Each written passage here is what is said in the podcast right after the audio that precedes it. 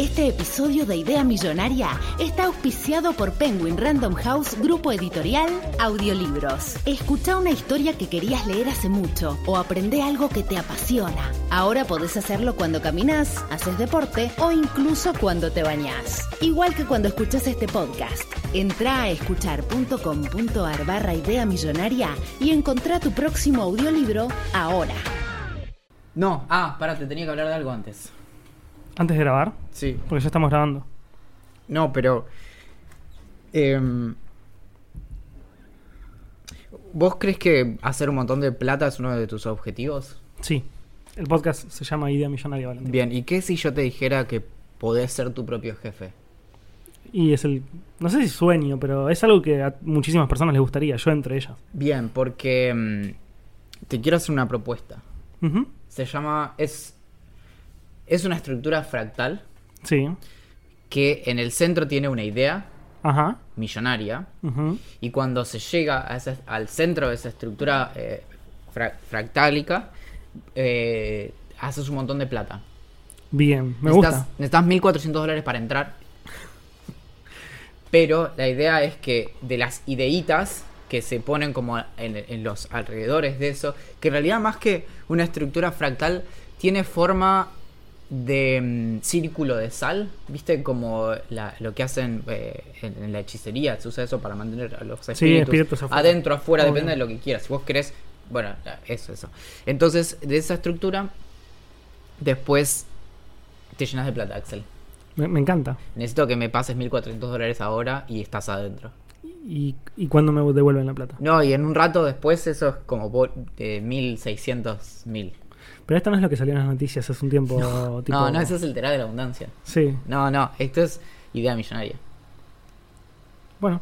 Eh, no tengo justo acá encima 1.400 dólares, pero te hago transferencia, ¿te parece bien? Sí, sí, por favor. Dale.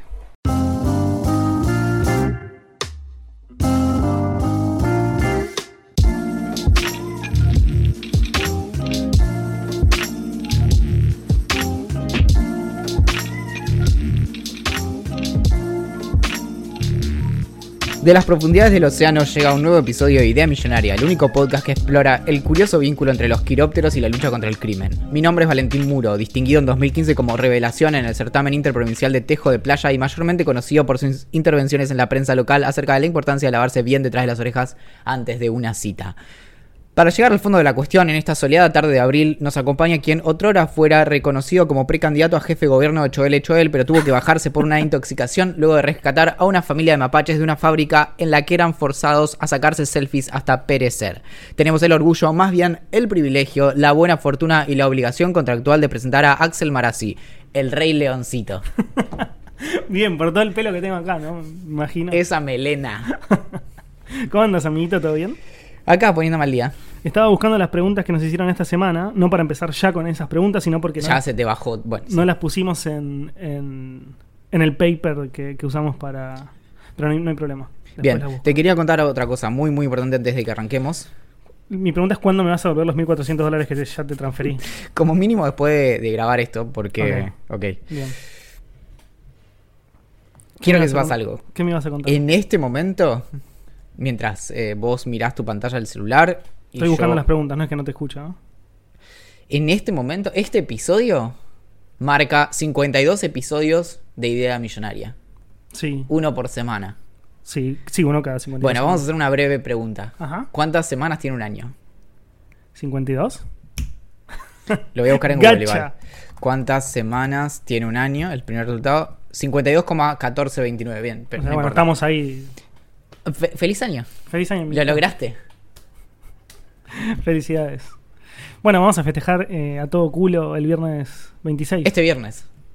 Claro, técnicamente es este viernes. Este viernes. Sí. Estamos en el futuro. Nunca, te Nunca olvides de que eso. estamos en el futuro. Bien, este viernes 26 de julio de 2019.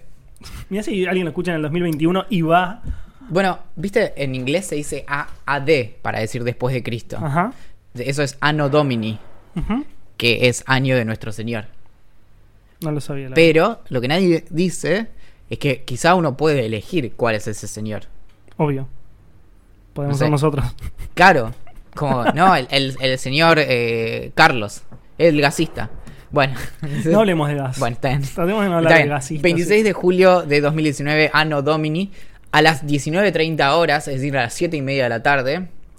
No sé a qué hora es en Australia, pero eso es la hora en Argentina. O sea, 19.30 horas de Argentina. Vamos a estar en Wherever, que es un bar de whisky y cerveza y gaseosas y otro tipo de bebidas. Que quedan Oro 2476, que eso es casi Oro y Santa Fe. Si estás en Oro y Santa Fe, Te vas a dar cuenta. mirás y sí. Es donde esté lleno de gente. ex- explotado. Explotado de gente. No, pero nunca sé si decir que va a haber muchísima gente porque eso intimida, como uh, va a haber muchísima gente, o decir que va a ser más bien íntimo o eso intimida más. De Te- hecho, te puedo contar lo que me pasa a mí. íntimo intimida. Nunca pensaste en eso, ¿no? Podemos hablar de eso en nuestra próxima sesión. Dale. Dale, está bien. A decir que la palabra eh, di- di- dice eso, Sí. pero bueno. Em, a mí me intimida mucho más que haya poca gente, obviamente. Porque me obliga a hablar y no me permite desaparecer en la Claro. multitud, digamos. Sí, cuando llegas y ves que hay mucha gente, dices, ah, ok, tranca, si estoy acá y de pronto no estoy más, Nadie se va a dar cuenta. claro. A no ser que sea una persona muy importante, que no solo Pensalo así.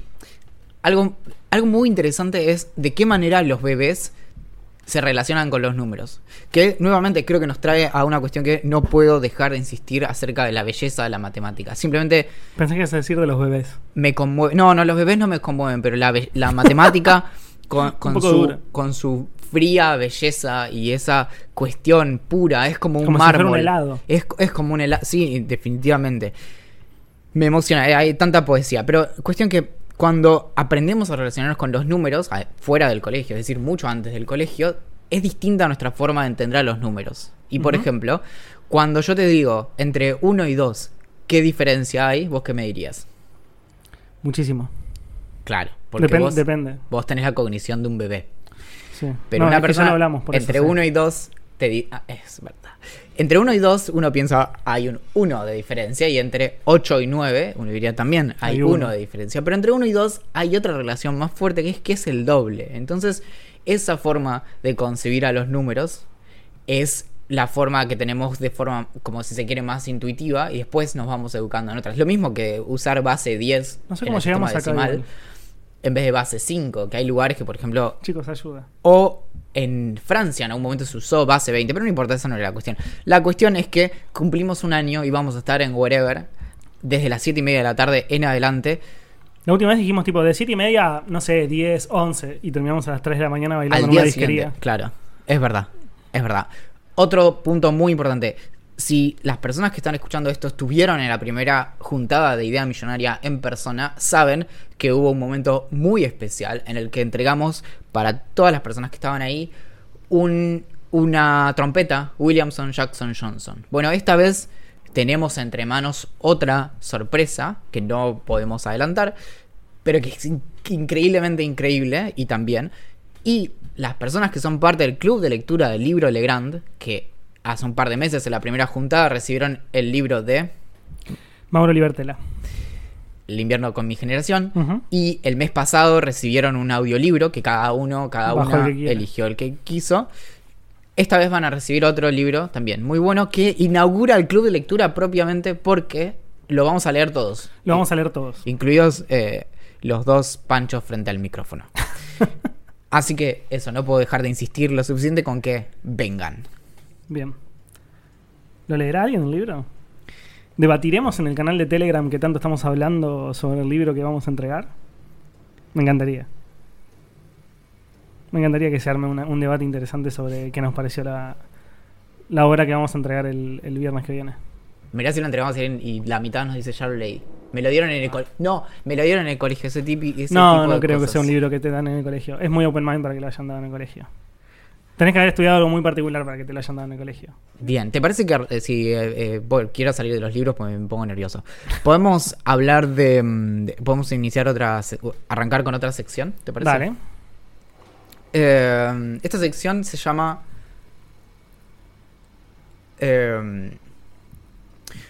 Por monedas baila el mono. Ok. Y en esta sección hay que contar algo que hayas hecho por dinero. Y tenés que empezar vos. Bueno, esto salió de justamente una de las charlas que tuvimos en Telegram con los ideantes que están ahí. Eh, no sé quién había dicho algo como por guita o lo que sea. Y yo dije, bueno, no tiene sentido que lo cuente acá porque van a- va a haber muchas personas que se queden afuera de la anécdota, pero eh, teníamos que contar algo que, que- que- que hubiéramos hecho por plata. Yo no terminé de hacerlo. Quiero decirlo que no terminé de hacerlo, pero estuve cerca de hacerlo. Era muy chico, tenía alrededor de 16, 17 años. Primeras, segunda, primeras o segundas vacaciones con amigos en la costa, viste que son como vacaciones ¿Para a dónde? en La Lucila, La Lucila del Mar. Claro. No Está- acá en la Lucila a 20 minutos. No, no, no. Era en la Lucila del Mar, que está al lado de San Bernardo y demás. Eh, suelen ser vacaciones en las que ¿Qué, qué, Sí. qué es más top? ¿San Bernardo o la Lucila?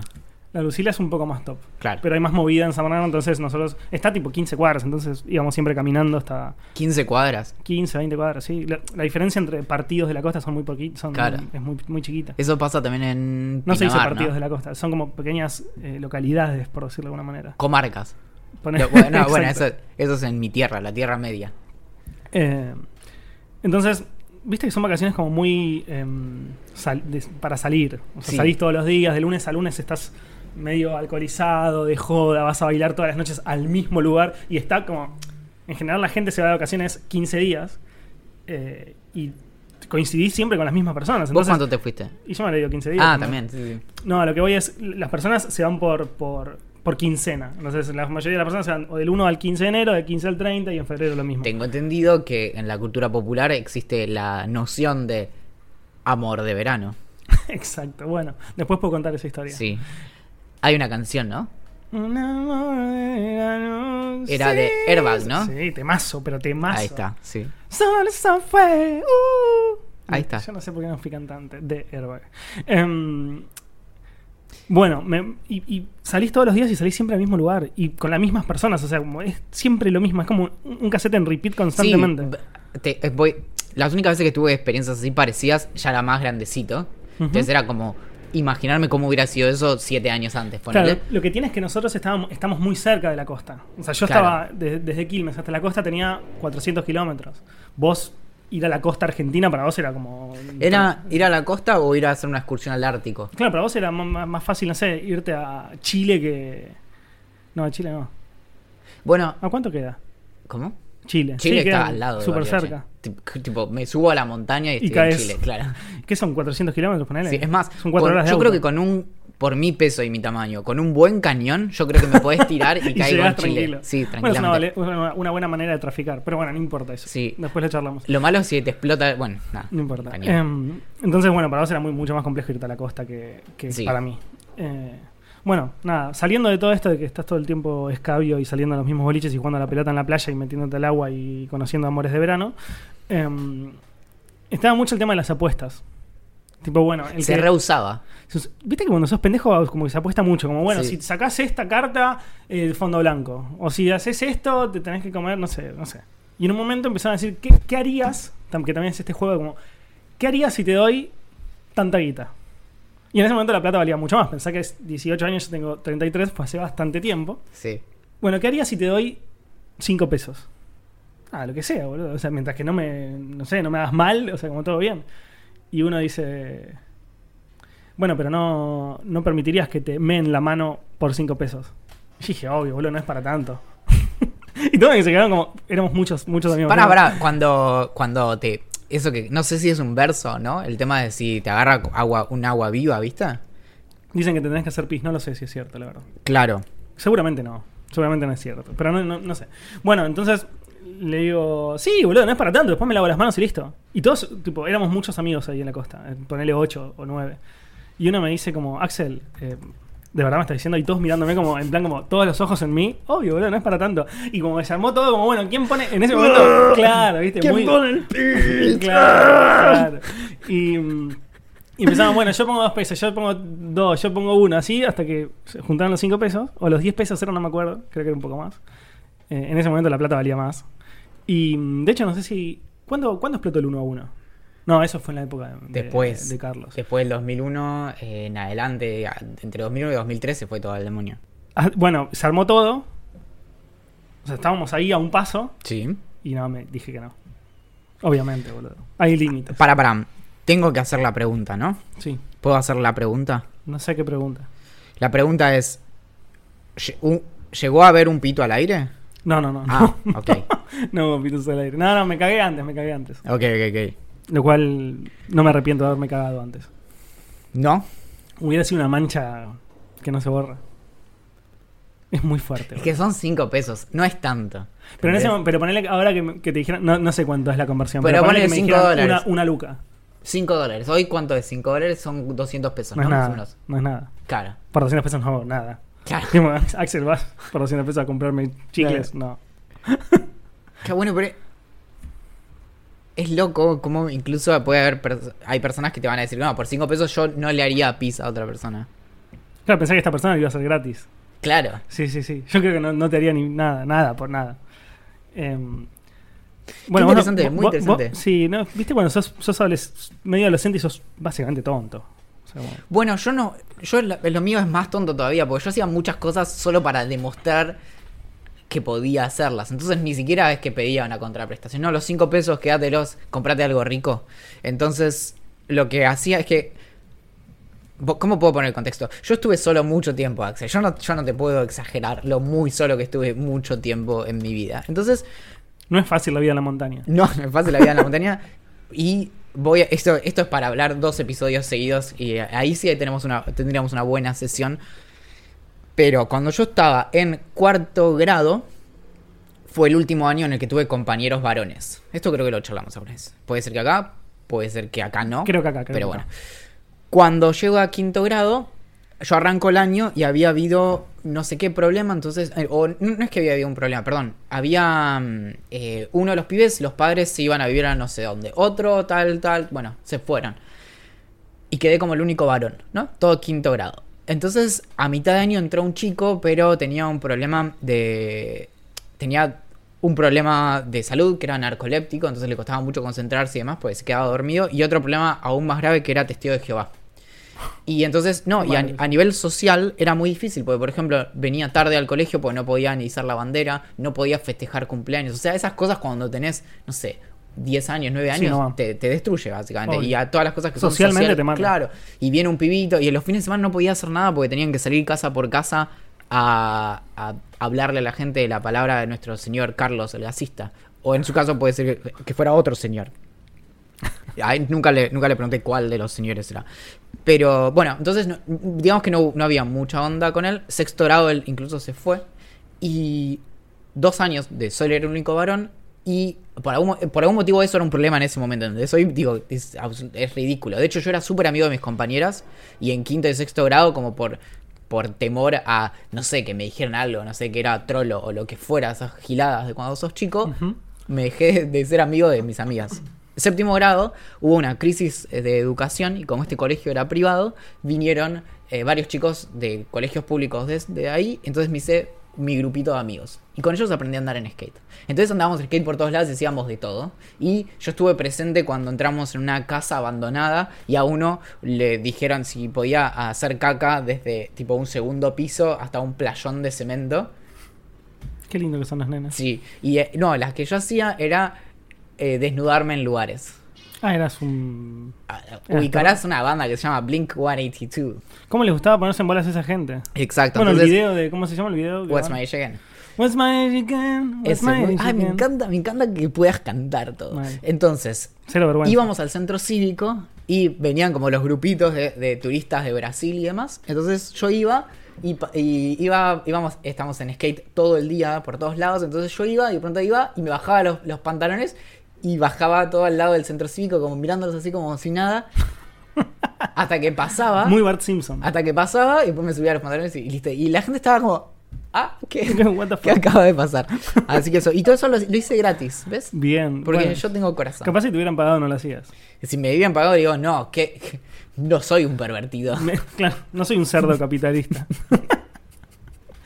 ¿Sabes que el otro día estaba haciendo una nota y, mm, y estaba escribiendo como algo en relación a la evolución de los celulares o algo, Sí. alguna característica que tenía un celular nuevo, no sé, un- no sé. Todo para decir que sos periodista, ¿te das cuenta? Sí, como si nadie lo supiera. Y, mm, y en un momento que quería poner cuándo había sido que había tenido mi primer celular Sí. y no me acordaba bien. Entonces le pregunto a Ingrid cuándo había sido la primera vez que yo había tenido un celular. Y eso me dice, y más o menos entre los 16 y 17. Es decir, en la misma época que me iba de vacaciones con mis Pará, amigos. esta tenemos que llamarle de alguna forma a esta sección.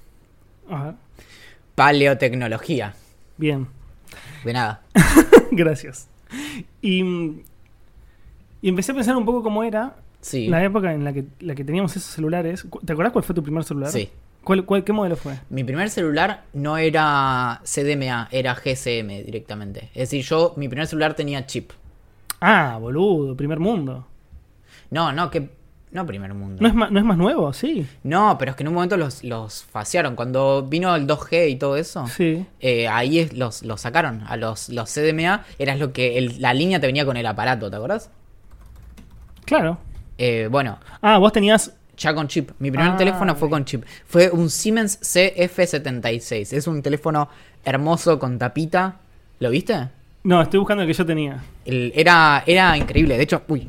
Está bien, Era, el micrófono, total, no se escucha nada. me hacía sentir muy, muy capo, ¿entendés? Porque yo, ¿sabes que podía hablar con vos por teléfono? Y después decía clac y la cerraba y decía, acabo de cerrar un negocio. Está... Axel". Estaba bueno porque cuando estabas enojado hacías como. Y le cerrabas fuerte. Bien. Igual no, no me enojaba mucho de chico, la verdad.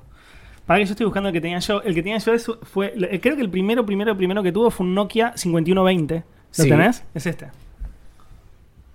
Claro. Que lo tenía todo el mundo. Yo fui uno de los primeros en mi escuela que lo demos, tuvo. demos tres segundos para que la gente googlee Nokia 5120. Uno, dos, tres. Listo, puedes ir. Si tardaron más en, en googlear, No me hago cargo. eh, es terrible lo que está pasando. Y, mm, y me acuerdo que era súper diferente porque justo de esto estaba escribiendo, ahora me acordé. Sobre cómo, cómo pasamos de, de mandar mensajes y de cuidarnos de una manera zarpada porque los mensajes salían carísimos. Entonces, primero que ocupabas todos los caracteres del, del mensaje. Sí. No- nunca supe cuántos eran, pero el celular te lo decía. 160. Ah, ¿sí? Claro, Twitter tenía 140 porque había 20 que estaban reservados, por ejemplo, para el usuario y a quién le estabas mandando el tweet. Y, Ah. no, ahora que lo pienso, no, eso está. eh, bueno, están reservados porque de hecho, eh, cuando vos usas caracteres Unicode, o sea, el- el- lo que se llama mensajes extendidos, usa más. Por eso Sí, es usa que más si vos pones un tilde, de pronto tu mensaje tiene, no me acuerdo cuántos, pero tiene menos de 160 eh, caracteres. Claro. No, no sabía eso. Bueno, Yo sí lo sabía, por eso te lo Eh, dije. Qué boludo. Em, y, y- y nos cuidábamos bocha para poder mandar un mensaje porque nos salía muy caro. Y sí. Entonces, yo pensaba un poco la diferencia en, eh, en la, que- en la que hoy, como nos comunicamos, tipo, yo mando una palabra por vez y como, como cuando me pinta, o sea, como mi- mensa- un mensaje solo es así. Yo solo porque Exter- es gratis mando una letra. De a una. Una. Bien, claro, por eso yo te tengo bloqueado en WhatsApp. Te voy a decir una cosa, Axel. Sí. Con ese primer teléfono que Sí. tenía, bueno, ese teléfono, ya mi primer teléfono ya corría aplicaciones J2ME. Eran aplicaciones Java. eran las primeras apps que había para, para teléfonos, había algunos jueguitos y eso. Nunca me metí a, ni a averiguar para desarrollar eso, pero aparentemente era muy complejo el tema de pegarle a distintos celulares con eso. Eran muy como específicos, ¿entendés? Como lo que corría en uno no corría Ah, en el ok, ok, resto y era como muy dependiente de temas de hardware muy específicos y demás. Que de hecho, ¿cuál era el sistema operativo Symbian? Pues, se llamaba así, Symbian. ¿no? Hay uno, de Si- hay, hay uno que se llama Symbian.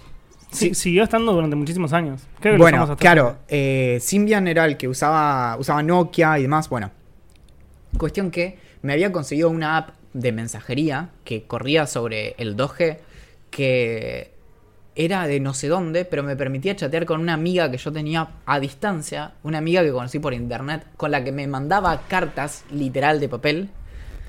Se llama Gina, Jenna.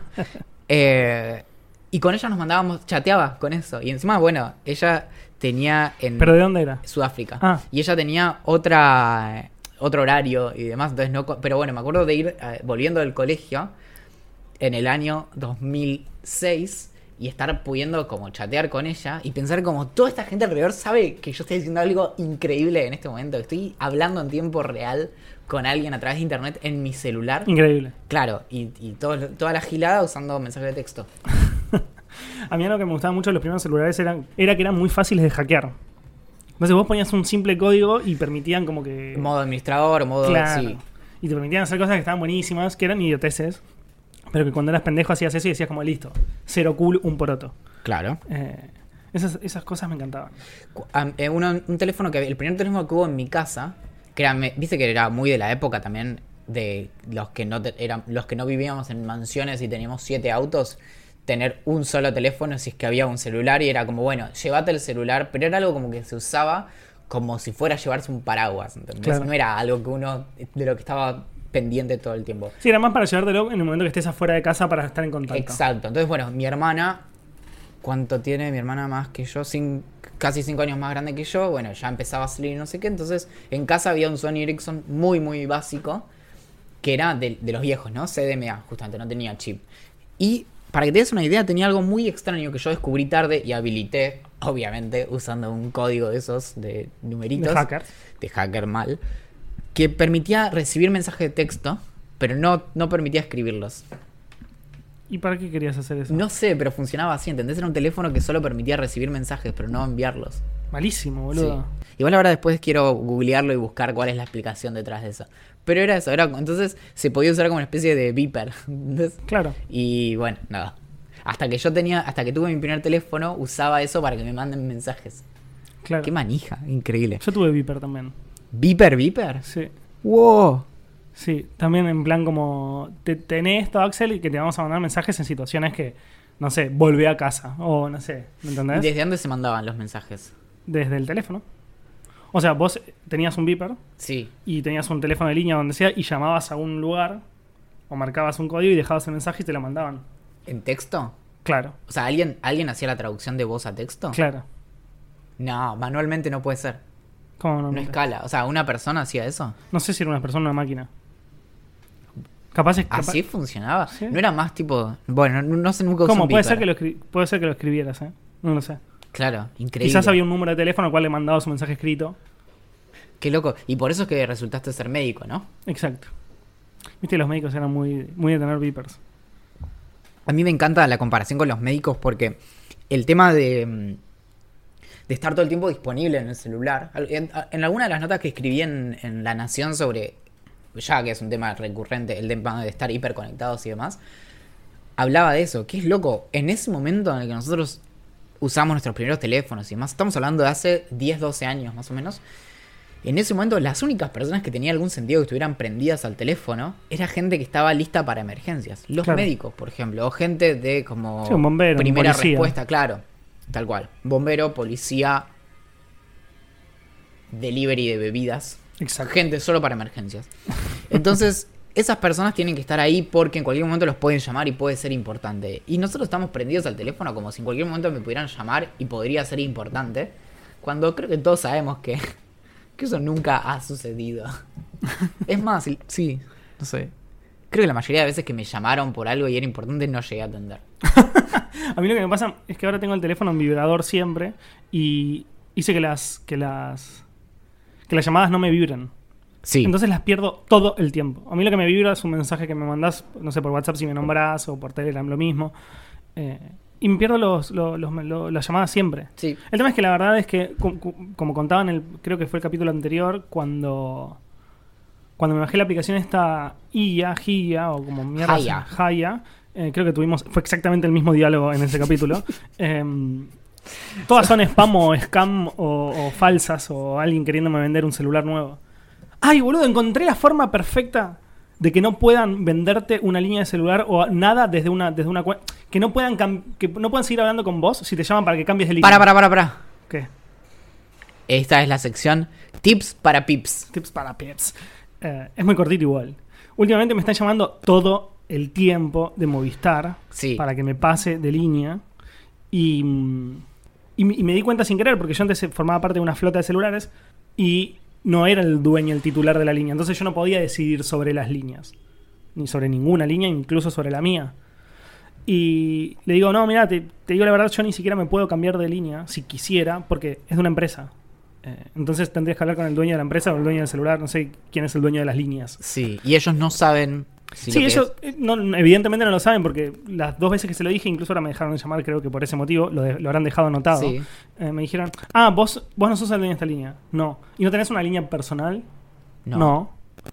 Ah, bueno, bueno, lo dejo sentado. Las dos, las dos veces me dijeron. No, no, no, no me gusta mucho la tecnología. No, No los consumo celulares mucho, la verdad. no, no son lo mío. Eh, así que ahí me dejaron de llamar. O sea, es una buena, es un buen tip para Pip. Claro, si les preguntan, digan que son de idea millonaria SRL y está todo bien. O igual, en vez de una flota, ¿y si ponemos una tropa de celulares?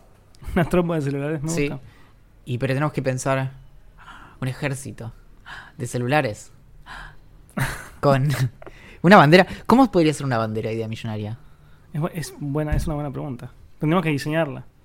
Sí, bueno, el otro día noté algo que me, no me había olvidado de, de hablar con vos. A ver. Creo que no fuiste del todo sincero conmigo cuando diseñaste el logotipo de idea millonaria. ¿Por qué motivo? Porque, porque yo recuerdo muy bien la conversación, ¿no? Era, éramos muy jóvenes. Esto te estoy hablando hace poco más de un año, justamente. Exacto. Y dijimos, bueno, ¿qué tal si un día hacemos un podcast, no? Sí, sí, dale, re, me, me parece que es el futuro de las comunicaciones. Sí, Axel, ya sé, me lo dijiste varias veces, no sé qué. Bueno, pero tenemos que tener como una buena identidad. Y entonces surgió, bueno, dale, hay que hacer un logo. Vos dijiste, sí, sí, yo me encargo, tengo un agente, no sé qué. Bueno, perfecto. ¿Y qué onda?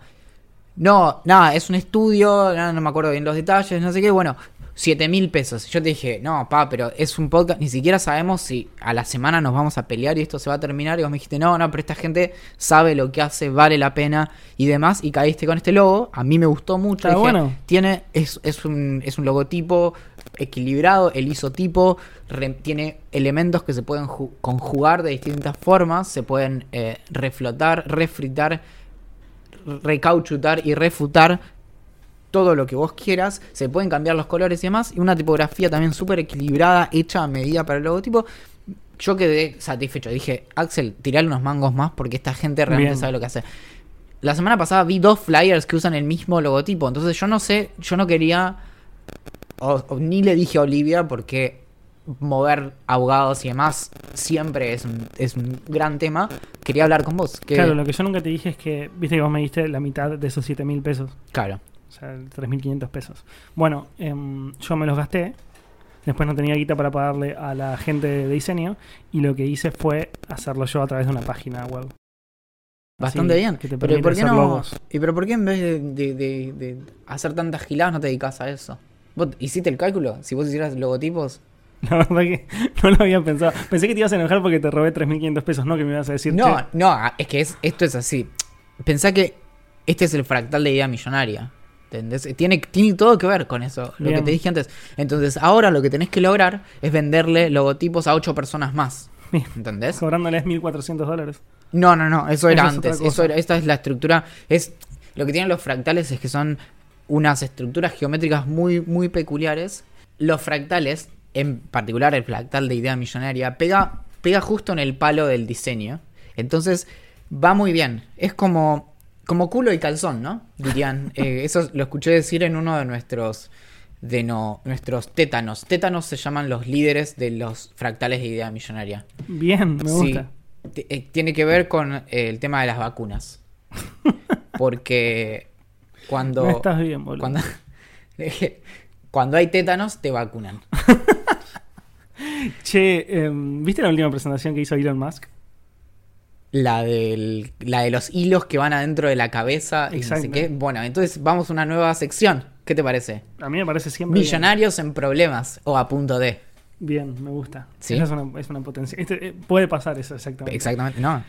Bueno, para el que no lo sabe, Elon Musk puso algo así como 100 millones de dólares en una empresa que se llama Neuralink, por el nombre. ¿100 bueno, millones dijiste? 100 millones. Y en total la empresa recaudó algo así como 125, entonces como que tiene gran parte de las secciones, las tiene, Sí, además de los emprendedores. eh, sí.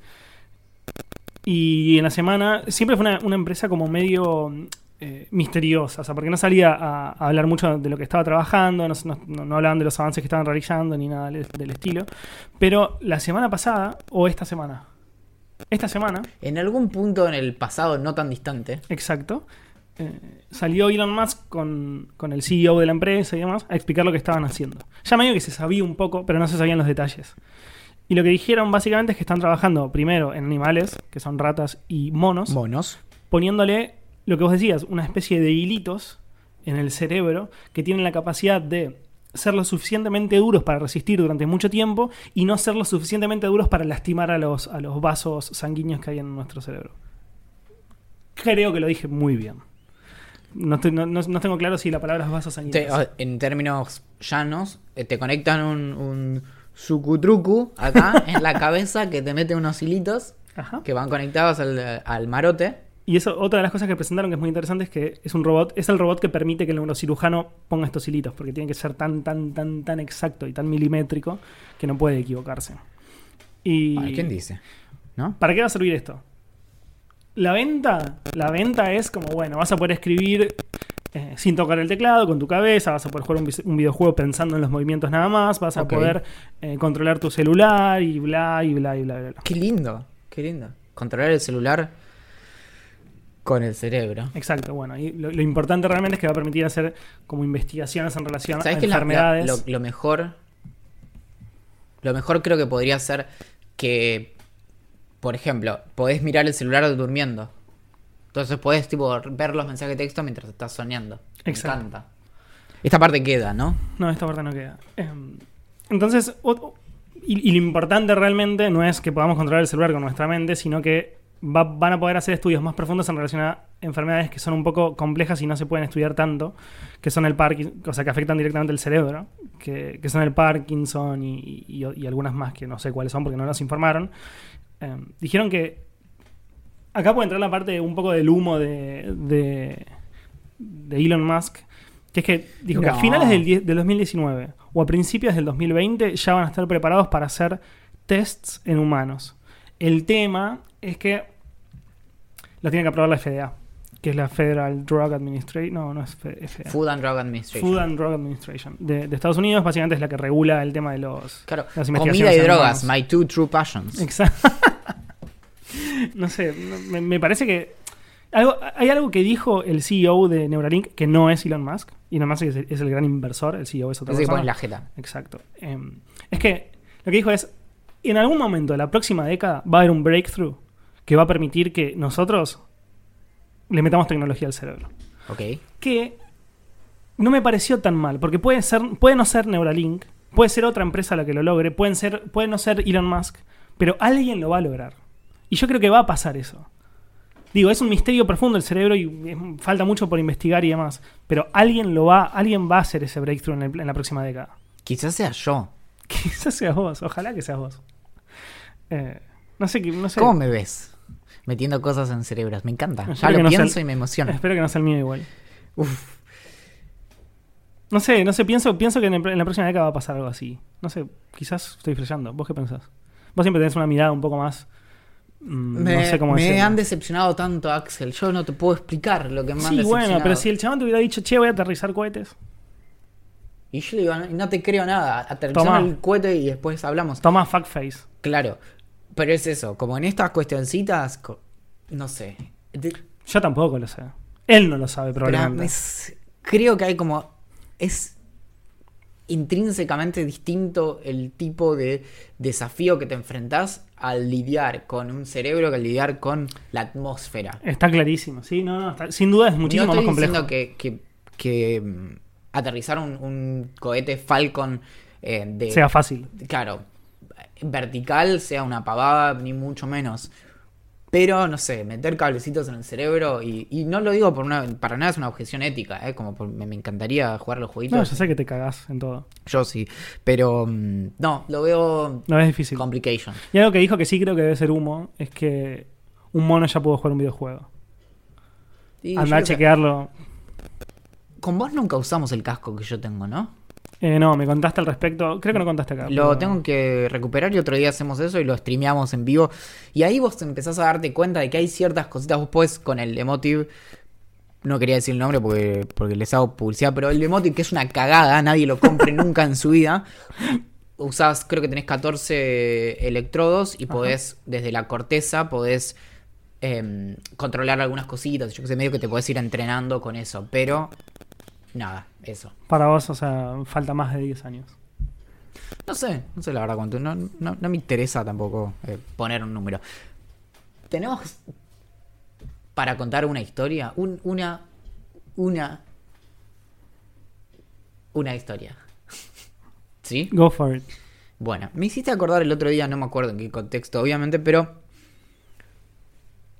Viste que yo hablo mucho de hackers, pero insoportablemente. Ahora no tanto, como que me encontré otros nichos, Pero tuve muchos años de hablar mucho acerca de hackers y que la ética hacker este, que ja, ja, ja, ja, ja, ja, ja, hacker, hacker, hacker, hacker, hacker.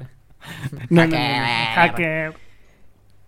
Entonces, de algún modo, como ahora algunas personas me vinculan con Batman, muchas personas me vinculaban con cuestiones de hackers, pero nunca fue mi tema la seguridad informática. Siempre era en un aspecto más amplio que es como el sentido original de los hackers y demás, más vinculado a la ciencia, a la curiosidad y demás, a la eh, exploración de los límites de nuestra curiosidad, etc. Cuestión que cuando hice el CBC para mi carrera en el 2009 y después en el 2010 cuando entré a la carrera de filosofía, tenía un compañero que se llamaba Enzo, como Francescoli, pero no era Enzo No era Francescoli, no, no, Francescoli, no, bien. era, era otro Enzo. Me imaginé. Y, y con él, de hecho, viajamos juntos en el 2010 a Mar del Plata para el segundo Congreso Nacional de Ateísmo. Me encanta. Ahí lo vi por primera vez a Diego Golombek, que presentó algo de lo que después sería su libro Las neuronas de Dios. Y yo dije, ah, mirá, qué, qué piola esto, claro. Después hubo otras presentaciones, pero esa fue la más divertida, porque él sabía manejar un público, básicamente. Y en, en- dormimos en un hostel y en ese viaje me agarré un hongo de la piel en la entrepierna. Ay, Dios, qué asco. Pero no, pero no, no, como más en la parte de abajo de la entrepierna, no sé cómo se llama eso. Cara interna del muslo. Bueno, no importa. La cuestión que después se me fue porque usé una crema que se llama clotrimazol, que es un eh, es un fungicida de amplio espectro, muy interesante. Lo usé también para curar a Turing de un, un problema que tenía en la piel. Esa no es la historia. Aunque podría ser la historia. Sin duda. Cuestión, cuestión que en algún momento volvimos y demás y éramos compañeros. Y un día eh, viene y estamos por entrar a una clase y me encara y me dice, Valentín, deja de entrar en mi computadora. What the fuck? Y yo... Entonces, digo, pero... Pará, Enzo, como, ¿de, de qué me estás hablando? y me dice, no, yo ya sé, ¿entendés? Yo ya sé que estás en mi Pero computadora. el chabón era amigo, o sea, sabía que estaba, o sea, estaba todo bien. Era, era amigo de la facultad, ¿entendés? Como solo nos veíamos en, el- en ese contexto, no es que íbamos al cine ni nada, pero bueno, habíamos Claro. viajado juntos a, a agarrarnos hongos en Mar del Plata. O sea, eso, eso no cualquiera. Entonces, Si eso no es amistad. sí, eso es- claro, ¿Qué lo es? Bueno, y nunca le pregunté si él también se agarró un hongo en la piel, pero bueno, le hubiera prestado mi clotrimazol. Y. mm, Entonces le digo, pero Enzo, ¿de qué estás hablando? Y me dice, no, no, porque, porque yo estoy en la computadora a veces y a veces la computadora hace cosas sola. ¿Entendés? Y el otro día estaba ahí y, y pasaba algo solo. Y vos todo el tiempo hablas, sos la única persona que yo conozco que sabe de estas cosas y demás. Entonces, quiero que dejes de entrar en mi computadora. Y yo digo, Enzo, ¿para qué voy a entrar en tu computadora? ¿Entendés? Bueno, si me decís eso a mí me pongo a llorar, boludo. Y Claro. Bueno, pará, tampoco me trates como una persona que no tiene nada. Pará, y entonces le digo, no, pero cu- ¿cuál es el sentido? Y me dice, no, no. Y encima yo después, esto es increíble, la, des- le- la desconecté y seguía pasando. Y le digo, pero Ay, Enzo, vos te das cuenta, si no está conectado a internet, No tengo forma de controlarlo. Bueno, no me importa, deja de entrar. Qué chabón. Y así, y fue hasta un punto donde yo le dije como, me, me tengo que ir, ¿entendés? Como no, no puedo seguir en esta conversación, porque no juro, lo, ¿sabés lo que lograba hubiera- entrar en Lo que razón. hubiera hecho, le hubiera dicho, ¿me permitís verla? Así te arreglo el problema. No, que tenés?". claro, no, no, es tal No, cual. Loco, sí. relajá. Sí, sí, sí. No, es que vos tenés que entender, yo en ese momento era, pero varios órdenes de magnitud más autista que ahora. Entonces, Claro. yo traté de, de desarmar el problema. Entonces, obviamente, me, empecé- me puse a explicarle cuestiones como de, no sé, pen testing, ¿entendés? Me puse a explicarle cuestiones de seguridad informática y esa persona lo que necesitaba era un abrazo y psicofármacos, ¿entendés? Entonces, claro, yo, yo encaré mal la situación Claro. y le empecé a explicar y... Bueno, un poco de lo que estás contando es lo que yo intentaba hacer cuando entraba al IRC, o sea, al MIRC, a, a las redes estas de chat de las cuales tanto hablamos, eh, y intentaba infectar a la gente con Sub7. Sub7 era un troyano, para el que no lo sepa, Sí, Valen sí, sabe. Era un troyano. Básicamente lo que hacían era, era, un, era un- era un sistema informático que te infectaba la computadora. Y lo que permitía era que de, había un cliente y un virus. Vos le mandabas el virus a otra persona, si la persona ejecutaba ese archivo, se infectaba y vos desde el cliente podías hacer determinadas cosas, de todo. Podías desde ver lo que hacía él en su computadora, desde una, de una pero de una manera muy, muy, muy lenta, porque imagínense que era Usamos, sí. O, eh, o si- dial-up, O, te- o si tenías conexiones de ADSL eran de 256K y demás. que también era lentísimo. Claro, era lentísimo. Y que para esa época igual era la lo importante de Sub7 es que era, era, un, era un software muy a prueba de bobos. Entonces, siendo un lamer, siendo alguien que solamente se podía bajar cosas de internet Lamer y es alguien que no sabía nada de tecnología Claro. y que usaba esta- estas herramientas que creaban otros. Básicamente, si tenías acceso a dos o tres foros, podías bajarte, no sé, ese binario, se lo pasabas a alguien y demás, ya está, lo habías infectado, ¿entendés? No es que decías como, uy, No, ten- no, no, no, era tenías que hacer una gran estrategia, tenías que configurar dos Claro. pavadas. Y lo que hacías, podías, no sé, abrirle y cerrarle la compactera, podías eh, formatear la computadora, podías reproducir audio, podías hacer lo que vos quisieras con su, con su computadora. ¿Sabés cómo conocí el Sub-7? Estaba en el canal Hackers de Ciudad Digital, que era el, el servidor de IRC más famoso del momento. Sí. Y entro y en el foro, o sea, como en, en el canal principal, digo como, ¿alguien me enseña a hackear? Y uno dice, sí, sí, yo te mando un privado y te enseño. Y empezamos a hablar por privado. Y me dice, mira, te voy a mandar un archivito que vos tenés que ejecutar para empezar a hackear. ¿Sabes lo que era ese archivito? El troyano, o sea, el virus del Sub-7. Sí. Entonces, lo abro y cuando lo abro, el chabón toma, entre comillas, toma control, parece como algo muy, como Sí, toma muy de hacker, pero toma control de mi computadora y me empezó a abrir y cerrar la compactera. Y se me rompió la computadora. Y como empezó a borrarme cosas o a escribirme, o a escribir él. Interrupción. Sí. Ah, voy a hacer eso, voy a decir ahora interrupción para interrumpirte. Espero que sea Voy, interesante. voy a anunciarlo. En el colegio, esto es muy clásico y lo hemos hecho todos, pero viste que vos en Windows podías poner el comando de abrir la compactera. Entonces lo que hacíamos era poner el icono de algo, tipo de los iconos de, de- de efecto. Viste que los que Windows guarda, o en esa época guardaba todos los iconos en un archivo DLL, o sea, lo- los podías bajar ahí. Entonces abrías algo como si fuera mi PC y te abría la compactera. Y la gente decía, oh no, Claro. blog de notas. Era buena. Sí.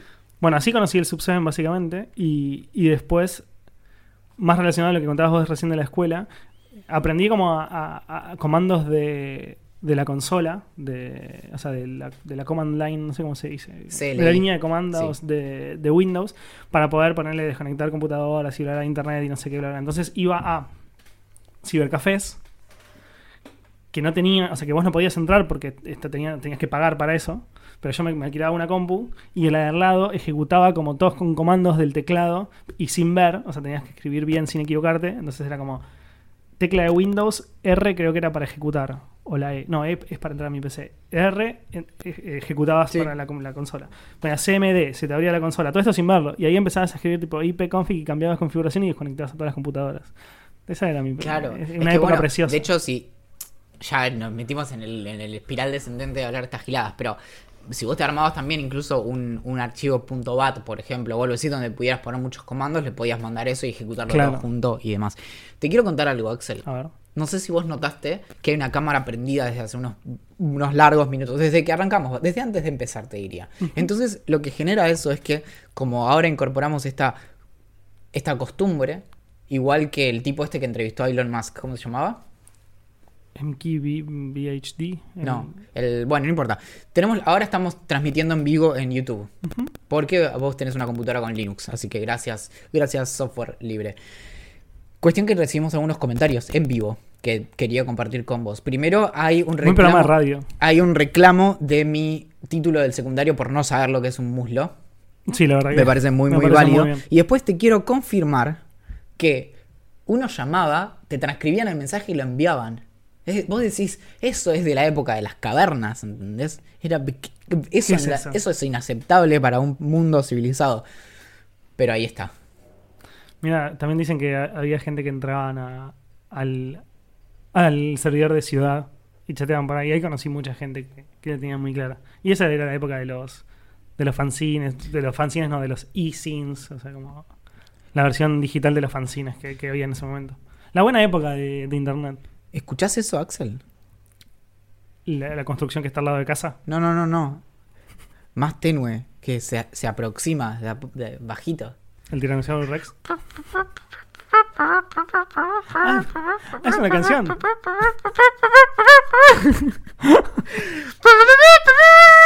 Pregunta eran. Preguntas de Instagram ¿Y qué, y qué? y Telegram. Ah, ok. Tenemos un montón de preguntas. Qué bien. Esta es interesante. Media.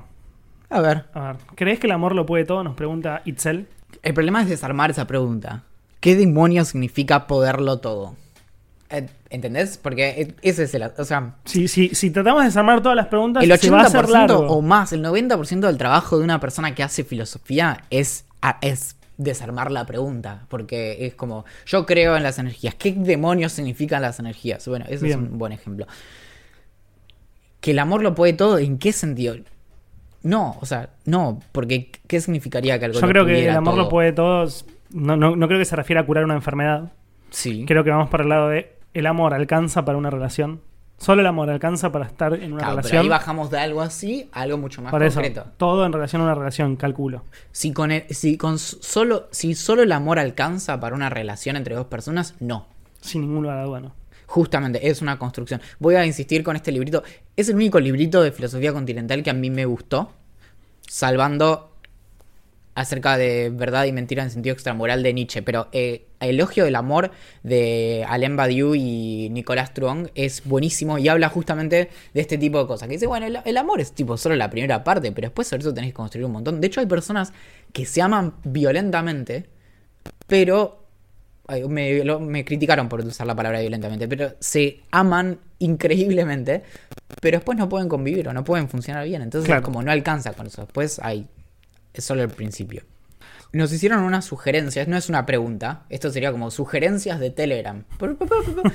Y es que escribamos juntos un newsletter que sea cómo funcionan las siestas. Porque digamos que soy responsable de haber hecho correr el rumor de que sos la persona que mejor duerme siestas en el mundo. Tenés como un, una capacidad. Hemos tenido largas discusiones con Ingrid acerca de tus siestas. Es que no duermo más. No duermo más porque hace un tiempo me, empe- me empecé a sufrir. Como no sé si la palabra es sufrir, pero como me cuesta más dormir.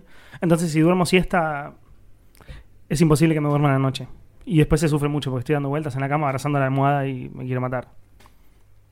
Pero, ¿qué, qué dijeron que hagamos? ¿Que escribamos juntos qué? ¿Cómo funcionan las siestas con la asistencia de el señor Axel Marazzi? Yo te puedo ayudar eh, en base a mi experiencia pasada. me, me parece perfecto.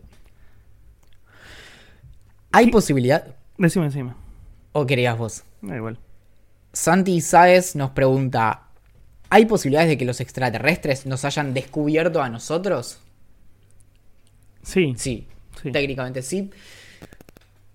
La película, con, la- perdón, el libro Contacto de Isaac Asimov tiene que ver con eso, con la recuperación de ciertas... Ah, bueno, igual lo estoy, lo estoy adelantando, pero básicamente de- descubren ondas que son como de una especie inteligente y después hay un plot twist. Pero sí, nosotros mandamos ondas electromagnéticas al espacio y esas ondas pueden llegar a algún lado y que alguien haya dicho, uh, mirá, mirá qué piola esta gente, los voy a invitar a comer masitas. ¿Qué les interesa más? Pregunta Sandy también. ¿Descubrir los secretos de este planeta o los del espacio? Del espacio. A mí me tienta mucho esa cuestión de que no sabemos un pomo acerca del océano. Pero nada, también. mal. Sí, las, las profundidades del océano te- me llaman la atención también. Pero, los- pero el universo es mucho más amplio. Me, me interesaría más eso. No sé. ¿Cuál es la primera pregunta que se hizo el hombre? Nos dice Agustín M. ¿Vos no lo sabes? No, yo no lo sé. Yo sí sé. ¿Cuál es? No lo sabe. estaba- Ah, no, sí. narrador, no lo sabía. No, no, estaba, estaba ahí el, el- el- la, la primera persona, no sé si era hombre o mujer, o incluso era una. Por ahí la primera persona era no binaria, no, no lo sabemos. Y estaba ahí, estaba mirando el mundo a su alrededor y de pronto viene otro al lado y se pone a golpear un palito. Y lo primero que se pregunta es: ¿todo este lugar y justo tenés que venir acá? este lugar libre. ¿Lugar favorito de Buenos Aires? Es una buena pregunta.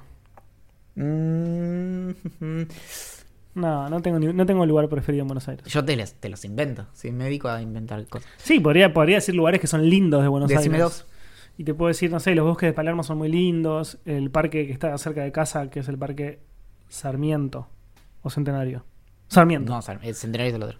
El parque Sarmiento me gusta mucho porque lo tengo cerca y voy seguido. Em, Tiempo. listo.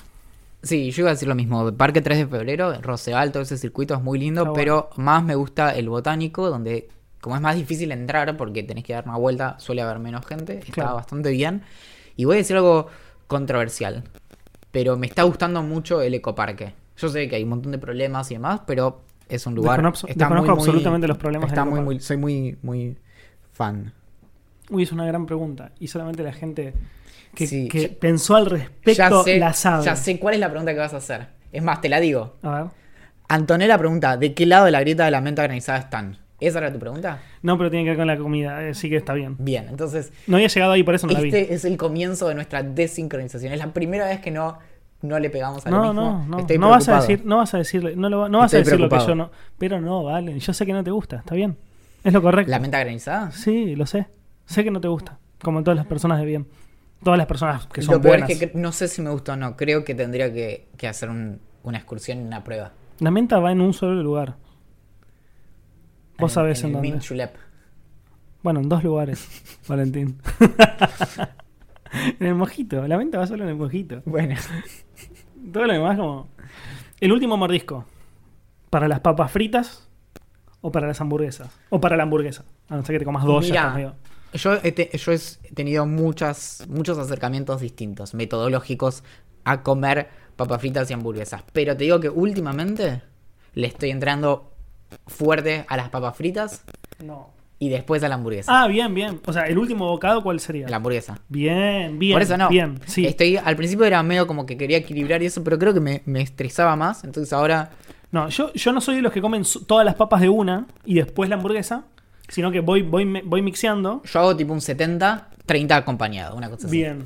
Pero el último bocado, sin ningún lugar a dudas, de la hamburguesa. Bien. ¿Volarían en un dron sin piloto? Es decir, en una nave que se maneja sola por, no sé, le pones la dirección y va. Tipo un Tesla, pero que vuela. Yo soy bajito, ¿no? Soy, soy- tipo, tengo. No soy, no soy corpulento. No digamos. sos bajito, Valentín. Pero igual no sé si un, si un dron se banca. Un cuadrocóptero, tipo un. Un- si se lo- Yo no sé si se banca mi peso. Ayúdanos, Valentín. Yo no sé si. Si... si- existiera un Tesla que vuela, ¿te subirías a él? Sí, Yo re. sí, sí, sí. A ver, lo mismo que pasa con Neuralink. Ponele, te, te- te- te genera- pondrías algo en, la- en el, en el cerebro para mejorar tu capacidad, sin ningún lugar a duda, pero no sería de los primeros que lo hagan. En un lugar donde no hay un espacio aéreo como muy congestionado, me siento mucho más seguro en una máquina que vuela sola que en un auto. Opino lo mismo. bueno, sin si ir más mal, lejos, pero- sin ir más lejos, eh, podemos parar este pregunta para, para que cuentes que hoy, básicamente, cuando venías para encontrarte conmigo, chocaron en el auto, en el Uber o en, el, o en Cabify, no Sí. sé en qué viniste. Que, Venía en un dron. Básicamente Sí, porque la pero persona. cho- chocaron a media cuadra donde tenía que llegar. Entonces yo bien. chocó y dije, ay no. Y, y avanzó un poquito y me dijo, bueno, ya está. Ah, bueno, listo, me Gol, bajo, te listo. tengo que pagar Sí. igual. Che, pará, yo tengo una anécdota que es no, no parecía la tuya, sino que me pasó eh, a mí o en el barrio que me, me dejó como medio choqueado. A ver. El chino de casa hizo como una reconstrucción increíble, absoluta. Se llama Urquiza Market, bla, bla, bla. O sea, como re careta. O sea, pasó de ser un chino común, como el de cualquier barrio, a ser como un súper a todo Era, culo. era el chino de Leo. El chino de Leo, bueno, resulta que Leo se fue a China de nuevo y vinieron unos dueños nuevos que parece que tienen como una especie de cadena de chinos. Y es de contra careta, tiene unas ofertas terribles, bla, bla, bla, bla. ¿Lo agregaste en WeChat? No, no la agregué en WeChat. Pero sé que lo usan, porque una vez cuando fui a pagar con Mercado Pago estaban usando WeChat. Por eso, para que, para que manden alguna foto. Bueno, sí. Eh, y está teniendo un éxito que es brutal. O sea, cuando vos vas hay colas larguísimas, tanto que si yo me quiero comprar, no sé, ponerle un pack de cerveza y veo que hay esa cola, me voy a otro lado. O sea, porque no voy a estar 40 minutos esperando para, hacer- para pagar una cerveza. Y el éxito, está, el, el éxito está siendo tal que ayer, ayer, que ayer... el éxito post reinauguración. Exacto. Por, por esto de las ofertas que tiene, está siendo tal que un competidor, obviamente no sabemos cuál, si no esa persona estaría por lo menos detenida, pasó con una moto y le tiró una bomba lacrimógena adentro, tipo las de la policía, cuando había gente adentro. Los que son como un aerosol chiquito, como, como, Claro. como, un- como una especie de cilindro. que- De cilindro que empieza a largar gas, blanco. eh, No, no. yo no, sabía nada.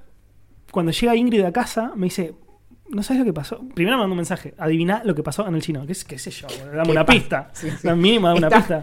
Me están regalando cerveza. Yo Claro. ¿qué puede ser? Quédate, Claro. voy. Y me dice, me dice, bueno, ya llego, no sé qué. Y después viene y me cuenta toda la historia. Y fue re picante. O sea, cuando ella pasó, ya había pasado todo el quilombo. Había canas en la puerta, estaban todos los, los dueños afuera. Había clientes afuera que como que les había afectado un poco el, el gas lacrimógeno. O sea, re picante. En un lugar cerrado. Pero re picante. aniquilar. Bueno, Sí. en la calle, yo la verdad nu- nunca me afectó, pero tengo amigos que fueron a cubrir marchas y me dicen que te la, te la da duro, o sea, como que te afecta bastante. en un lugar cerrado debe ser terrible. Claro, no. pero no. ultra ilegal, boludo. Todo porque. ¿Y es- qué tipo de ofertas son las que está haciendo que son tan, tan increíbles? Y no sé, ponele, hay un vino que a mí me cabe mucho, que en, en el chino que está a la vuelta de este chino nuevo, Sí. eh, sale 160 mangos y en, y en este chino sale 120. ¿Sabes? Tipo 40 mangos de diferencia. Yo hace muchos años vivía en Congreso y pasaba que tenías los locales, los que habían sido mercados históricos de ahí, los kiosquitos de barrio, digamos, que estaban, bueno, de- desparramados y de repente tenías un chino, otro chino así y demás. Y lo que pasaba es que cuando llegaba uno nuevo, era un- para vos como consumidor era increíble, ¿eh? porque me acuerdo, esto es un delirio, yo sé que va a ser cualquier cosa, pero de lo que me acuerdo es que el speed, que yo no tomaba speed, pero lo veía y en un momento estaba tan barato, era, era ridículo, ¿eh? como si te dijera que en un lugar salía, no sé, 70 y ellos lo tenían a 30 y yo dije, tengo que, tengo que locura. empezar a tomar speed porque está muy barato. Y entonces esa estrategia se llama dumping. Entonces llegan a un lugar y durante dos meses o lo que se banquen como inversión inicial, subsidian todo. Y en ese tiempo, como la, muchos mercados tienen como números tan tan delicados, los haces quebrar. Entonces Claro. realmente se vuelve inviable al tercer mes y ya te tienen Es que... que la verdad, la verdad, o sea, vos, bueno, ahora cuando terminemos esto, va- Lo- lo más probable es que vayamos a comprar unas birras. Lo peor es que el, el- después el- los precios se Obvio, normalizan, pero en el medio los hiciste cerrar. Si vos vas- vamos ahora al chino este, lo más probable es que haya, ponele 25 personas adentro, 30, 40, depende de la hora. No, mucha Nunca, gente. nunca no, no, visto. no, bueno, ya hemos visto 200 veces. Sí, sí, pero nunca... Bueno, vas a la- al, al mismo tiempo, porque yo, a mí me pasó eso que te decía. Fui a buscar birra, estaba hasta las pelotas, me fui al otro chino a la vuelta. No había nadie. Pero no es que no es una forma de decir, no había ninguna sí, sí, persona sí. adentro del lugar. No sé, o sea, ¿me entendés? Es un nivel como los está matando. Raro porque yo pensé que como que los chinos era como medio una como, una- como que se ayudaban entre ellos, por decirlo de alguna manera. Y Eh, pero acá no pasa ni en pedo. a veces también se tiran gases lacrimógenos. Nos preguntan si ya probamos la Club Mate. No, nos lo pregunta y tengo muchísimas ganas de hacerlo, pero se dejaron de vender. ¿En Uruguay también? Creo que me habían dicho que se habían dejado de vender, sí. Alguien nos prometió que alguna vez nos iba a Sí, traer... pero después me dijo como, te la- se las quise comprar, porque estoy yendo para allá o no sé bien qué pasó, y me dijo ya no se venden más. Horrible. Bueno, que alguien que vaya a Alemania que nos traiga. Nos traiga una, no les cuesta nada. ¿Te operaste alguna vez? Una sola vez me operaron. ¿Sabes que no sé sobre esto? Mira, es una de las pocas cosas que no sé sobre vos. Igual sí lo sabes porque ya te conté.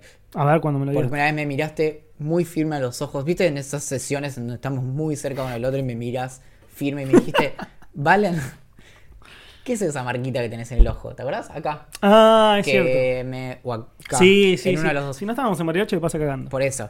Y mm, mirando las estrellas. Y mm, no, es. Me operaron como una especie de orzuelo en el párpado inferior izquierdo, creo. Y mm, no, uno de los O dos. sea, una boludez, digamos. Sí, sí, sí, pero fue suficiente para que me pusieran un parche como cuatro horas y yo era feliz, ¿entendés? Yo me sentía... Eras el pirata. claro, me saqué un montón de... O sea, en ese momento tendría 19 años, 18 años y me saqué 70 selfies. El otro día las encontré y encontré como una cantidad ridícula de fotos fan, de mí mismo con, con ¿Pero un parche rollo? en el ojo. No, no, No, una, una digital, sí, sí, Bien. sí. Yo me operé también del ojo, del ojo izquierdo, porque tengo un quilombo en la retina y... ¿En la retina? Como, el- En la córnea. como la Mac. Ah, no, como la Mac no. No, no, no es como la que es en la córnea. Claro. Y mm, me operé una vez de eso. Bien, ¿te- ¿estás pensando en hacerte alguna otra operación? Ya que estamos. Por ahora no, la verdad. Yo- Por ahora no. Yo pensé en ponerme pectorales. Me, me parece bien. Bueno, como Ricardo Ford, que tenía como una placa que, que le hacía abdominales. Es increíble, es hermoso. O sea, abajo tenía como una especie de plástico, no sé bien cómo es. ¿Cuál creen que es la mejor forma de ahorrar? Ay, yo sé. ¿Y cuánto se debería ahorrar del total de tu sueldo? Bueno, pasa que eso, ¿cuánto se debería? Y lo más que puedas. Claro, si cobras 100 lucas eh, y no tenés hijos y podrías ahorrar un montón de dinero. Podrías sumarte al VIP de idea millonaria. Si cobras, es- eso es un mensaje para todas las personas que nos escuchan. Si vos cobras alrededor de 100 mil pesos, creo que tu, es tu deber moral sumarte a idea millonaria. Ser un Elon Musk. Sí, es más, sumar a varias personas más. Yo haría eso como una especie de beca, ¿viste? Que a veces hacen eso, como que te doy un beneficio para vos y tus amigos. Entonces, sumarse al VIP de idea millonaria, idea millonaria y pagárselo a cinco personas más, ¿no? me gusta. Como una especie de beca VIP. Me encanta. Me encanta. Sí, a mí también me, me lo empecé a pensar y creo que hay algo.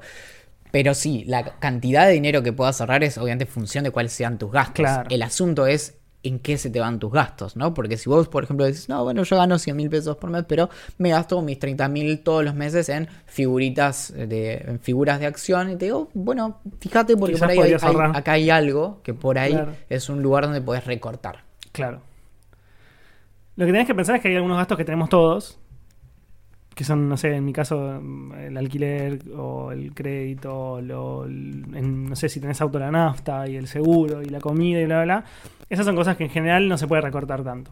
Claro. Obviamente podés recortar en las marcas que compras de comida y demás, pero después, si te, si te gastás 5 lucas por mes en ropa, y bueno, eso no creo que necesites todos los meses gastar 5 lucas en ropa. Y así con todo. Eh, bueno, es lo que hablamos la otra vez, cuáles son nuestros gustos eh, por afuera de, de las necesidades. ¿Cuáles son nuestros gustos? Que yo dije tecnología, ropa y libros. y giladas. La, esa igual es la segunda parte. ¿Cuál, cuál es la mejor forma de ahorrar? Creo que tiene que ver con no o endeudarse inteligentemente. Esta es una conversación que tuve apasionante, realmente apasionante con mi hermano acerca de deuda, porque obviamente terminamos usando analogías con la deuda externa argentina. Pero básicamente, endeudarse no está mal. Tenemos una idea muy argentina, porque la deuda nos ha aniquilado numerosas veces, de que endeudarse está mal. Lo que está mal es, es bardear. Entonces es como, no tengo ninguna posibilidad de, de después generar dinero y demás, me endeudo hasta la coronilla para comprarme una PlayStation. Estoy hasta la coronilla. Axel cantando me da vida. y mm, te endeudas, pero después no, eso no, no aumenta. Salvo que te dediques a algo vinculado a la PlayStation, no hay chances de que eso te ayude después a desendeudarte o lo que sea. Entonces el asunto es, por ejemplo, con la tarjeta de crédito, nunca gastar más de lo que vos podrías pagar. Entonces, nada, Y nunca en la vida pagar el mínimo. nunca en la vida pagar el mínimo. Con eso ya tenés el 70% de lo que necesitas para poder ahorrar en la vida. Que es no gastar de más y si te endeudas, pensar en de qué forma eso puede ser una inversión y cuál puede ser el retorno de inversión. Ojo que comprar una PlayStation, por ejemplo, en mi caso, puede contribuir con tu salud mental. Entonces, decir, bueno, está bien, me Es la inversión. compro. Esto es lo que le dije a todo el mundo cuando me quise justificar por haberme comprado una PlayStation, pero es eso, si yo puedo estar un poco más tranquilo por eso, después puedo funcionar un poco mejor y con eso después puedo hacer cosas en el mundo que me den dinero. ¿Sabes que yo me había dado cuenta que esto se, había- se nos había ido de las manos? No sabía que tanto, eh, porque llevábamos una hora y diez minutos. Y no boludeamos tanto en el medio para cortarlo. Demasiado. Así que vamos a tener que irnos, Valen. Y no teníamos ningún mail esta semana, ¿no? O Eh, habremos- No, a mí no me llegó, no, yo no colgué. No, no, no. Porque los copio y los pego de toque. Así que. Sí, yo hago lo mismo, por eso. Sí, cuando vienen, cuando vienen lo hago, porque si no me olvido siempre. Muy bien, entonces.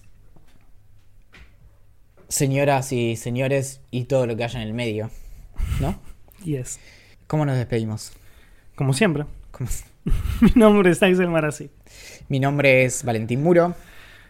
A Julián Príncipe le agradecemos que haya hecho la canción de apertura y cierre. Julián Príncipe me confirmó hoy que como se va de viaje no va a estar para la segunda ¡Oh, juntada no! de Idea Millonaria en persona, pero... Tampoco estuvo para la primera, No, monstruo. por eso, sí. Está, está clarísimo que no se puede confiar en nadie. Pueden encontrar nuestros episodios en todos lados, en Spotify, Apple Podcast y demás, y en ideamillonaria.com. En Twitter nos encuentran como Idea Millonaria P, en Instagram como Idea Millonaria Podcast, en Facebook y Telegram como Idea Millonaria, y desde Telegram tenemos que hacer una fuertísima invitación que tendríamos que haber hecho antes, pero hemos colgado profundamente de sumarse al grupo de discusión de Idea Millonaria, que es como nuestro Reddit. Sí, Parecía la verdad. una buena idea al principio. Claro. no, yo creo que fu- funcionó mucho mejor que Reddit porque todos sabemos usar la aplicación. Claro. Eh, y No. no hay ningún como. No hay ningún- ninguna barrera de entrada. Eh, está funcionando increíblemente bien. Hay un montón de gente que. está- o sea, lo, lo que más quería yo al menos era que, que no tuviéramos que estar nosotros hablando. eh, para mantener la conversación, o sea, como, como que no, no, no, estuviéramos, como que no tuviéramos que ser nosotros los protagonistas. Y Yo empecé a anotarme chistes. Pasó pero exactamente eso. No tuve ni que. Hay gente hablando entre ellos. La otra vez, creo que el martes o, o- o miércoles me levanté y, y había como 50 mensajes de tres chicos que saben bastante sobre Linux o, o saben sobre Linux. Claro, no como vos, sí. Y no como yo que sé cero. Y, mm, y estaban hablando como qué distribución usaban, cuál empezaron a usar hace poco porque ya están medio fiaca de empezar a aprender cosas nuevas y como que de compilar programas y bla, bla, bla. Y después otros que estaban hablando sobre celulares y unas chicas que estaban hablando sobre libros y fonts y diseño. O sea, como se armó una comunidad súper linda ahí eh, que, que como que fue más allá del podcast, en realidad. Claro. Y bueno, y justamente lo que terminó pasando ahí también es que cobró vida propia al punto de que nos empezaron a decir, estábamos bien hasta que ustedes empezaron a participar. ¿Para qué mierda están en este canal? Valen, Valen, nos estás interrumpiendo. Estábamos hablando de otra cosa y vos apareciste. No es gracioso. Sí. Señor, no es gracioso. Ya no sé por qué está ya diciendo cumplió eso. con su parte. Este emoji no tiene nada que ver con la charla. Bueno, muy bien. Ah, y algo muy importante, nos pueden mandar mails a gerencia.ideamillonaria.com y nos pueden encontrar en persona el viernes 26 de julio de 2019. Me gusta que dudes el mes. Anno Domini, Me a las gusta que- 19.30 horas en Wherever, Oro 2476. Estos datos obviamente los van a encontrar en todas nuestras redes sociales y demás. Pueden venir, pueden pasarla bien, pueden venir, pasarla mal y después contarle a todos sus amigos que la pasaron mal, que también es una opción. Porque las mejores anécdotas surgen cuando todo se va al demonio. Atentamente. La gerencia.